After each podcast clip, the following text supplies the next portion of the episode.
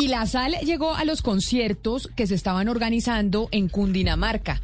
Porque, Diana, hablamos de los conciertos en el Castillo Marroquín, de cómo el alcalde de Chía no había autorizado estos conciertos que organizaba el eh, empresario Harrison González pero tenemos ahora otros eventos que se habían programado y que tampoco contaban con autorización. Pues Camila, ahora el turno es para Sopó, Cundinamarca, porque a raíz eh, precisamente de la denuncia que hicimos sobre el concierto en el Castillo Marroquín, nos enviaron información sobre un concierto que se realizaría este sábado 26 en Briseño 18. Briseño 18 es un sitio a las afueras eh, de Cundinamarca, o sea, en Sopó, antes de llegar al pueblo como tal, y es un sitio gigantesco donde se hacen muchos conciertos, pues ya se tenía uno programado para el 26. Es un es una especie de picnic concierto. Eh, hablé con el alcalde Alejandro Rico y el alcalde me dice, mire, me acabo de enterar que van a hacer ese evento. Ya mismo me comunico con mi secretario de gobierno y con eh, las autoridades competentes y vamos a citar a los empresarios. Yo hablé con una de las personas responsables de Briseño 18, se llama Fabiola Mejía. Eh, ella lamentablemente solo me preguntó que si era que necesitaba boletas. Le dije, no, no, no, no necesito boletas, necesito saber si tienen permisos. Entonces nunca más me volvió a contestar el teléfono. El alcalde me dice, no tienen permisos, no teníamos eh, eh, previsto que se hicieran estos eventos, básicamente Camila, porque las UCI en Sopó están al 100%, porque todos los eventos, hasta los de la administración municipal, están cancelados y porque en el municipio están en toque de queda precisamente porque la situación de COVID es gigantesca y es muy preocupante. Entonces, el alcalde va a hablar hoy precisamente más o menos a esta hora, se está reuniendo con estos empresarios de ese concierto y es lo mismo, Camila, ellos lo que aseguran es que ellos funcionan como restaurante y que entonces ellos tienen la normatividad de los restaurantes y pueden realizar eventos sin permiso. Entonces, vamos a ver qué se decide en el municipio de Sopó sobre el evento que se iba a realizar el sábado 26 en Briseño 18. O sea, todavía no se sabe si se va a hacer o no se va a hacer. El alcalde me dice que no se va a hacer porque no está dejando hacer ningún evento en, en Sopo y que no tenía conocimiento de este y que este evento no tiene permiso. Entonces vamos a ver cómo le va en la reunión.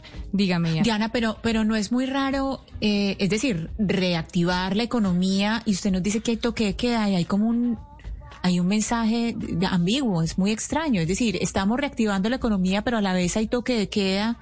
Entonces quiere decir que eh, tomaron una decisión aparte, independiente, autónoma de las decisiones eh, del gobierno central lo que pasa y es que... es un mensaje y ese es un mensaje muy difícil para la ciudadanía también. O sea, hay que entender también que para la ciudadanía es completamente ambiguo el mensaje. Claro, Ana Cristina, pero tenga en cuenta usted que el decreto 77 de todas maneras da un porcentaje en UCIs de cada municipio. O sea, se abre la economía, pero se abre de acuerdo al porcentaje de UCIs. Y Sopó Cundinamarca está en el 100%, así que Por no se puede no se pueden abrir los los eventos como y no se pueden abrir tampoco eh, la economía como se abriría en un sitio donde no donde no importa que las donde las UCIs están en el 60, por ejemplo, o en el 80%. Por eso es que es, que es una locura porque entonces estamos hablando que el como lo hemos dicho varias veces en estos micrófonos que el, que el decreto es progresivo, es decir, según vayan mostrando los datos de las UCIs y usted empezó este reporte diciendo las UCIs están al 100%, hay toque de que hay una serie de medidas, entonces uno dice, bueno, aquí hay una ambigüedad porque si estamos reactivando,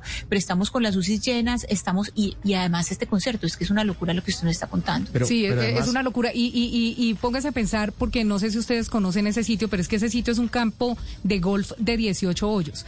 Entonces, ustedes, no sé, esa es la antigua tierra, creo, de, de yo no sé, Oscar, si usted recuerda, esa, esa tierra entre Sopó y Chía es, es una tierra que era, eh, si no estoy mal, de los Rodríguez Orejuela. Es una tierra gigantesca donde caben cerca de cinco mil personas, es lo que me dicen los habitantes de Sopó, que le meten a ese, a ese sitio de eventos. Entonces usted calcule lo que significaría un concierto que así sea picnic y se, y se muestre como si fuera en un restaurante, pues sí aglomeraría muchas personas. Diana, pero se pregunta uno, se pregunta uno qué, qué hacen los alcaldes, porque en Chía hacen conciertos y no se enteran los alcaldes.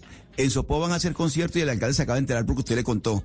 En Bogotá hacen conciertos y el alcalde no sabe, la alcaldía no sabe. Entonces, ¿qué es lo que hacen para que, para, para que alguien les cuente? Oiga, están haciendo una cantidad de conciertos y ustedes no se están enterando.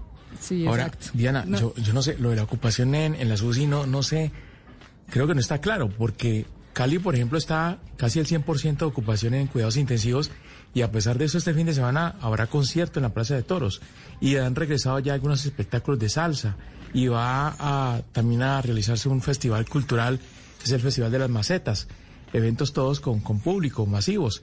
Eh, yo, yo no sé, pero creo que no está claro. Ahora, los eventos de Cali sí están autorizados por la alcaldía, ¿no? A diferencia del de Sopó y el de Chía.